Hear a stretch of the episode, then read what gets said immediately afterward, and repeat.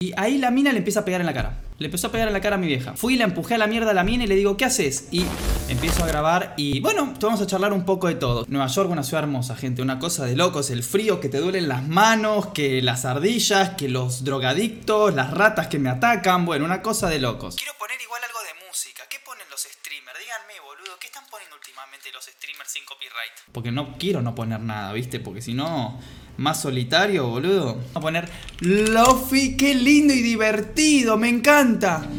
Uf, una gana de perrear me da con esto, una gana de mover el orto, una cosa de loco. Uh, ahí, ahí, pa, pa, golpeando unas pares de nalga. Ahí, ahí. Mm,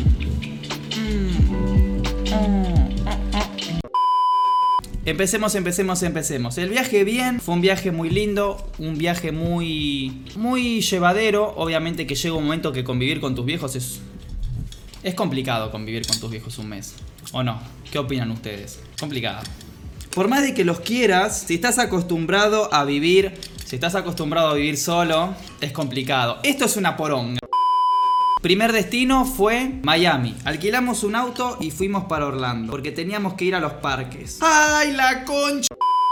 Llegamos a Orlando, pim pam pim pum, Disney, Universal y después vino el primer hisopado. El culo se me frunció y dije acá me van a romper el orto. Y me dijeron no, tranquilo, hisopado anal es en la otra esquina, acá solamente el PCR. Perfecto, le digo, buenísimo. Vamos, pedimos un Uber, nos hacemos amigos, un muchacho venezolano, encantador, Eric, un tipazo que me dice, oye chico, vente aquí, vente aquí, no, no, sal de Argentina, vente aquí. Le digo, no, tranquilo, me quería enganchar a la hija, pero bueno, cosas que pasan. Un cubano también, un, un cubano también, me quiso enganchar a la hija y yo le digo, pará, nene. No, pará. ¿Qué te pensás que estamos en el medioevo, la puta que te parió? Bueno, cuestión. Llegamos, había que hacer un montón de fila. Eran las 9 de la mañana y había un parque, lo hacen generalmente en los estacionamientos. Y nada, milicos, vieron todo ahí. Están los milicos ahí, obviamente que controlan todo. Y nada, te lo hacen desde el auto. Yo lo quise grabar y cuando mi amigo, el Uber, me quería grabar, fue muy evidente. El loco hizo así. Y la mina lo ve y le dice, no, no, ¿qué hace? No, recording no, ¿qué hace, pelotudo? Y el chop, bueno, perdón, yo le digo, dale, boludo, graba bien. ¿Quién graba así, boludo? Es re amigo. Y bueno, más en el test, vos tenés que anotarte en una página, poner el mail, celular, pim, pam, pum, y también en una aplicación. Después te lo mandan después a los tres días con un PDF y al mail también. Entonces puedes chequearlo tanto en la aplicación como en el mail. Y nada, ya dice si tenés positivo, negativo, bueno, pimba. Por suerte siempre me dio negativo, nunca un problema. Bueno, ese fue el primer testeo que hice. Viajar en pandemia no es tan difícil, no es tan difícil. Más, cuando nosotros salimos de Argentina para Estados Unidos no nos pidieron PCR, no nos pidieron nada en Estados Unidos. Ahora que asumió Biden, sí van a empezar a pedir y te van a pedir una cuarentena. Pero dependía del estado. Nosotros cuando fuimos de eh, Orlando, que bueno, está obviamente en Florida, ah, porque hablaba así como retrasado. En Florida, eh, tuvimos que ir a... Eso no lo tengo que decir en vivo, me olvidé. Ah, Qué lindo. eh, eh, nosotros fuimos eh, de Florida a, Nueva York y en Nueva York sí te pedían un PCR negativo no más de tres días de antigüedad. Entonces nada, eh, por eso nos hicimos ahí en Orlando. Fuimos, llegamos, nadie nos pidió nada, pero nosotros lo habíamos hecho. Hicimos la declaración jurada, pim pam pum. Eh, Nueva York, una cosa de locos. Hermoso, pero mucho indigente. Hay mucho indigente en las ciudades de Estados Unidos. Tipos que van gritando, locos, eh, tipos gritando en la calle, tipo Jesus Christ, Jesus Christ, gritando Jesucristo como si no hubiera un mañana, gritando, gritando. En un momento estábamos con estos chicos argentinos que yo conocí. Ah, bueno, eso lo voy a dejar para otro momento, es otra anécdota. Bueno, no importa, no me voy a extender. Les voy a contar qué es lo que nos pasó a mi familia, a mí, por así la hacemos corta. Escucha, boludo, tipo había una de crackhead, ¿no? Tipo como Sí, sí, sí. crack.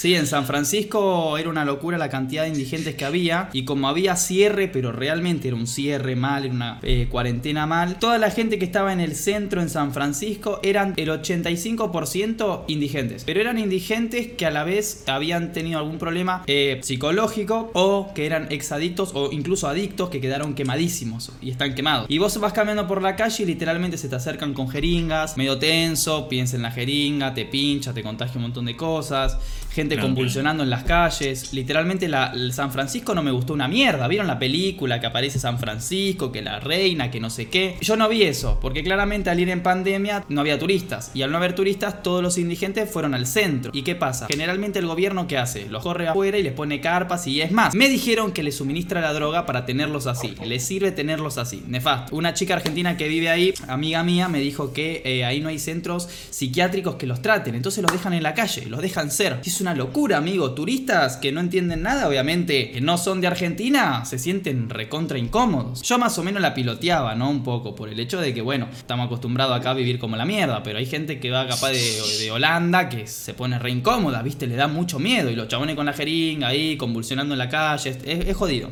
Pero bueno, pará. Quiero contar todo de golpe y, y no. Vamos a poquito. Les voy a contar lo más importante que nos pasó. Vieron que yo eh, compartí el, el perfil de un chico. Sí, saqué mucha. Vieron que yo compartí el, el- el perfil de un chico colombiano que se llama Juan. Bueno, agarramos y en Estados Unidos les voy a explicar el problema de Estados Unidos. Estados Unidos en su momento tuvo mucha discriminación hacia los morenos. Ni siquiera puedo decir la palabra en Twitch porque te banean. Bueno. No voy a parar con A, que empieza con A, tipo. Claro.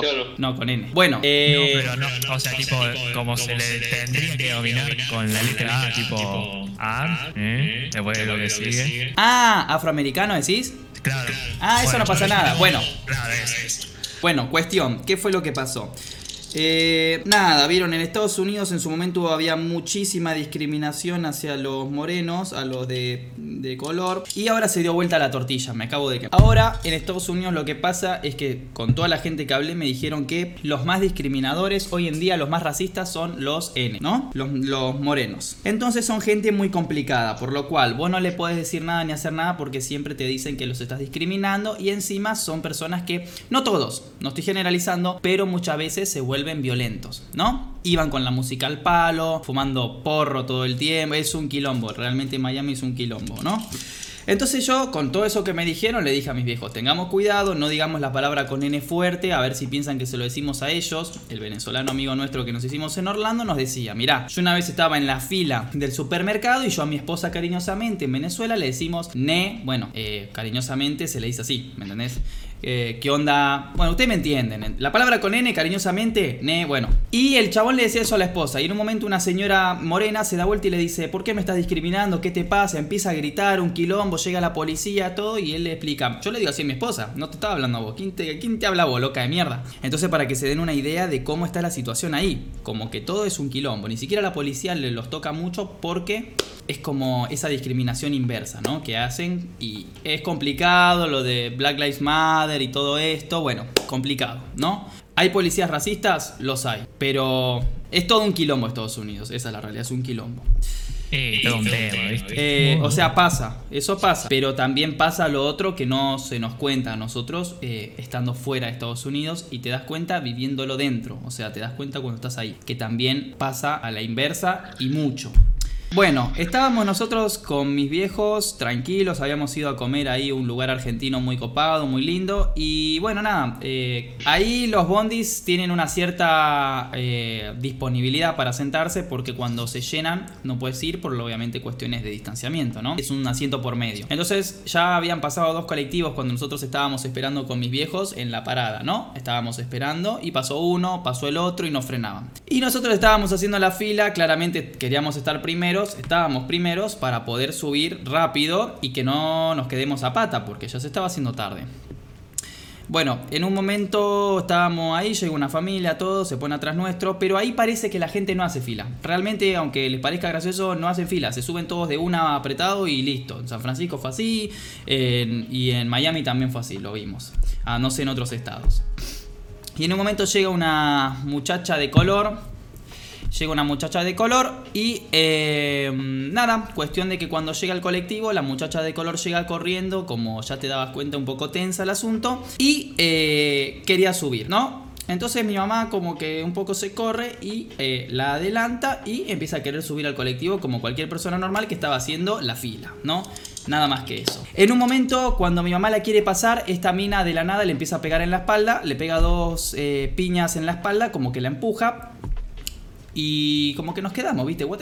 ¿Qué onda? Tipo, ¿qué mierda le pasa? Tipo, de la nada. Eh, el colectivo frena, como que mi mamá la corre y quiere subir al colectivo. Y ahí la mina le empieza a pegar en la cara. Le empezó a pegar en la cara a mi vieja. Fui y la empujé a la mierda a la mina y le digo, ¿qué haces? Y es, muy bizarro. Eh. Le empecé a hablar en inglés, no sé cómo, la empujo y la mina empezó a decir, eh, what the fuck, ni la palabra con N, y empezó a decir, she push me, she push, me empujó, no sé qué. Empezó a decir que obviamente nosotros la habíamos pegado, ¿no? Subimos al colectivo, subimos al colectivo, mi mamá sangrando, cortado acá la nariz, todo el ojo moretoneado, sangre en el ojo también. Se va a sentar a otro lado y la mina súper tensa, ¿viste? She push me, she push me, what the fuck. Y yo le hablaba a la mina y todo el tiempo me encaraba como para que yo le pegue a ella. Ganas no me sobraban. O sea, no, ganas me sobraban. Ahí está. Ganas me sobraban de partirle la mandíbula a una trompada. Pero no sé cómo, no sé cómo, pude pensar muy en frío y agarro y digo, claramente, si le pego a una mujer y encima de color, Estados Unidos, en los pocos días que me quedaban, no me iba a ir del país. No me iba a ir ni en pedo del país. Y yo dije, no, de acá no me voy ni en pedo si le pego. Y claramente es lo que ella quiere. En ese momento viene mi papá como que le agarre los brazos porque la mina empezaba a pegarle también a este muchacho colombiano que yo les dije que, que bueno, él estaba en el colectivo que quería separar y la mina como que nos quería pegar. Entonces mi viejo la agarra los brazos así y la mina como gritando, dale, pegame, no sé qué. Y ahí la gente de la nada dice, no la toquen. Tipo, la gente literal del colectivo dijo, no la toquen, no la toquen. Todos, todo, todo el colectivo empezó a decir, no la toquen. Y ahí te empezás, te empezás a dar cuenta, esas cosas que no te cuentan, que claramente gente de color a veces es muy complicada. Muy complicada porque está todo tan enquilombado que a veces hay gente que usa eso a su favor. Entonces la gente decía no la toquen, no la toquen porque después va a decir que ustedes le pegaron por una cuestión de discriminación. En un momento yo me voy para atrás, vuelve mi vieja, empiezan a forcejear de vuelta y ahí ya me recalenté y a la mina agarro, boom, la empujo a la mierda como para sacarla del colectivo y le digo, ¿qué te pasa? Le digo. Y la mina me dice, ¿qué? ¿Qué? Y como que se me acercaba así como encarándome, ¿viste? Y yo con una cara de bronca dije, no, vamos a pensar en frío, acá cortamos, pum, listo. Pensé en frío y empecé a hacerle un juego mental a la mina. Le hice creer que yo no era familiar y le empecé a hacer como de interlocutor con mi vieja. Claramente para hacer tiempo para que llegue la policía. Entonces le digo, ¿por qué le pegaste? Ella dice que no te hizo nada. Ella decía, eh, todo re mal educada, prepoteando y gritándome, diciéndome, ella me empujó, ni, bueno, esa palabra. Eh, mi vieja se acercaba, obviamente, todas ensangrentadas, diciéndole, eso una dama no lo hace. Bueno, mi vieja piensa que tiene, es de otra generación, diciéndole a la chica, eso una dama no lo hace, ¿por qué me pegaste si no te hice nada? Y obviamente en español la mina no le entendía nada, le hacía falco y le decía, bitch, get out y no sé qué, porque si no le iba a pegar. La que se acercaba, bueno. Lo más gracioso de todo que me acabo de olvidar es que cuando en ese momento estábamos todos separando, que se, volvió a poner como tenso el asunto, como que mi viejo quiere separar. Y claramente mi viejo para separar, en uno de esos tirones, le agarra el pelo. ¿Y qué es lo más bizarro de esto? Que en un momento le queda el pelo a mi papá en la mano y la mina seguía, pero pelada. ¿Entendés? ¡Re bizarro! No. What the fuck, man, what the fuck. Agarra a mi viejo el pelo y le queda la peluca en la mano. Azul el pelo. Le quedó la peluca de la mina a, a, mi viejo en la mano. Y fue como, what the fuck. Bueno, a la mierda la peluca y a separar, ¿viste? Fue como, y ahora lo, me cago de risa. En el momento digo, qué bizarro que son estos gente, ¿viste? Tipo, what the fuck. Eh, cuando nos calmamos un poquito, la mina se sienta, eh, la mina que manejaba... Eh, porque ahí es muy común que haya mujeres que manejan los colectivos, todo. Voy y le digo, ¿podés llamar a la policía en inglés? Y la mina no me respondía. Y digo, bueno, no sé qué flashará, no me respondía, no me respondía, no me respondía. Bueno, pim. En un momento la mina esta que le pegó a mi vieja se para y yo ya al toque me paré y era como seguridad privada, la seguía la mina, ¿viste? Y me miraba así como re cabrona y se ponía el alcohol en gel del bondi y volvía a sentarse. Era obvio que eh, era una idiota, tipo, se hacía la piola haciendo ese tipo de pelotudeces. Empieza a sonar la sirena, se acerca la policía, llega la policía, bajamos todos del colectivo, ¡pum! En un momento, cuando vemos, no quedaba nadie en el colectivo. No quedaba nadie en el colectivo. Entonces yo digo, qué gente hija de puta saben que su testimonio nos podría ayudar y se van, se van a la mierda. Claramente, algunos por miedo, otros por paja, otros porque no les importa, se van. Todo el bondi vacío. El único que quedó fue el chico este que yo compartí la historia, que gracias a él que testificó lo que pasó, nada más ni nada menos que eso, como que las cosas salieron a nuestro favor, ¿no? Bueno, eh, llega la policía, por suerte hablaban en español, la mayoría de gente en Miami habla español, pero de los cuatro policías, tres hablaban en español. Y bueno, primero le preguntaron a la muchacha de color, después le preguntaron a mi mamá. Y bueno, espera que se escuchan los audios, huevón. De que eh, llega la policía, después viene a hablar con mi mamá, le explicamos todo lo que pasó, ni, ni nada más ni nada menos. Y este chico colombiano muy amable que se quedó, Juan, también le contó lo que pasó. Que empezó a pegarle antes de subir al colectivo, que en el colectivo también, que él quiso separar, que también le quiso pegar a él. Bueno, en un momento viene la chica bombero, le dice, uh, te tenemos que poner punto, no sé qué, no, no es necesario, le ponen hielo. Era cubana la chica bombero y le dice... Mi mamá decía, no, no le quiero presentar cargos para no generarle un gasto al Estado, no sé qué. Y yo le digo, mamá, ¿qué gastos al Estado? Presentarle eh, cargos a esta hija de remil. No, porque no quiero molestar. ¿Qué molestar? Y la señora colombiana, la colombiana, la señora cubana le dice, escúchame una cosa, querida. A mi mamá estas lacras de la sociedad le hicieron lo mismo. En una parada de colectivo también le pegaron porque sí. Por una cuestión de resentimiento, bronca, vaya uno a saber. Entonces, presentarle cargo, que se vaya presa una noche y listo. Y la mina es como re amable la, la chica bombero, la señora. Parecía la doctora Polo, para que se den una idea. Recontra amable. Y gracias a eso, mi mamá dijo, bueno, le presento cargos. ¿Qué pasó? La policía nos terminó creyendo a nosotros, por suerte, gracias al chico colombiano que se quedó para decir lo que pasó. Si no, estábamos jodidos. Aunque no la habíamos pegado, realmente es un poco complicado. Aunque el bondi tiene cámaras. Cuando baja la mina del colectivo, la que maneja, eh, me dice, uh, perdonen, yo entendí cualquier cosa, yo entendí que, que, ustedes dos le estaban pegando a ella, a mi mamá. Y yo le digo, uh, se flashó alta película esta mina, no fue eso lo que pasó, tipo, nada que ver. Cuando le fui a pedir que llame a la policía, cuando le pedí que llame a la policía, no me respondí, me miraba como, afuera, afuera. Entendió cualquiera la mina, pero me dijo, discúlpenme. Discúlpenme, no sé qué. va a quedar bien, amigo. ¿Qué No sé, una locura. Y la policía, bueno. A ver, se merece una cortita ahí en la pera. y literalmente yo miraba. Eh, literalmente yo la miraba a la otra, a la que le pegó a mi mamá. La miraba como diciéndole así, viste, con la cabeza, le hacía como qué pelotuda. Y la mina como que me miraba así como. Uy, pero me daba una bronca, amigo, tipo, ¿no reflexionás que, hiciste mal? Me miraba así, viste, así. Eso es una retrasada, boludo. Sos una estúpida. Si se escucha doble, bueno, es porque tengo los parlantes, después lo soluciono. Eh, bueno, en definitiva, para no hacerla más larga, mi vieja le presentó cargos y le dijeron, mira, va a ir preso una noche, si vos no estás para rectificar la denuncia en juicio, no va a quedar ningún tipo de antecedente y no va a pasar nada con la mina. Y bueno, ¿qué íbamos a hacer? Nosotros ya no teníamos que ir, eh, a los pocos días. Así que nada, le presentamos los cargos, se fue preso una noche. Después, gracias a este chico, bueno, Juan, fue gracias a él, porque si él no se quedaba, realmente, ¿quién iba a testificar a nuestro favor? Iba a ser un quilombo, capaz la mina ni iba presa. Y eh, gracias a él también después pudimos usar su celular y contactar a unas personas que nos estaban esperando para ir a comer, una familia amiga italiana que tenemos allá. Por lo cual le debo mucho a Juan, porque si no hubiera sido por Juan, capaz esa hija de Remil ni siquiera se comía una noche en la comisaría. Y bueno, nada, eso es porque la pasamos como el orto. La verdad que fue un momento de mierda. Imagínense ustedes que te quedás helado porque vos decís, ¿por qué tanta violencia de la nada? No tiene ningún tipo de sentido. Pero hay gente que tiene resentimiento dentro suyo. Vieron, es así, gente que tiene bronca y, y la desquita a través de la violencia, ¿no? Es tremendo. Y eso también nos había pasado algo así en San Francisco. En San Francisco nosotros estábamos caminando también a la noche y de atrás como que de la nada había como un grupito de pibitos, casualmente también de color, eh, bien al caso. Eran de color también, iban gritando, golpeando cosas, bueno etcétera, ¿no? Ya veo que cuando suba esto en YouTube me van a empezar a decir, ay, Leo Henry está generalizando y discriminando. No, chúpame la verga, no estoy haciendo eso, estoy contando lo que me pasó, nada más.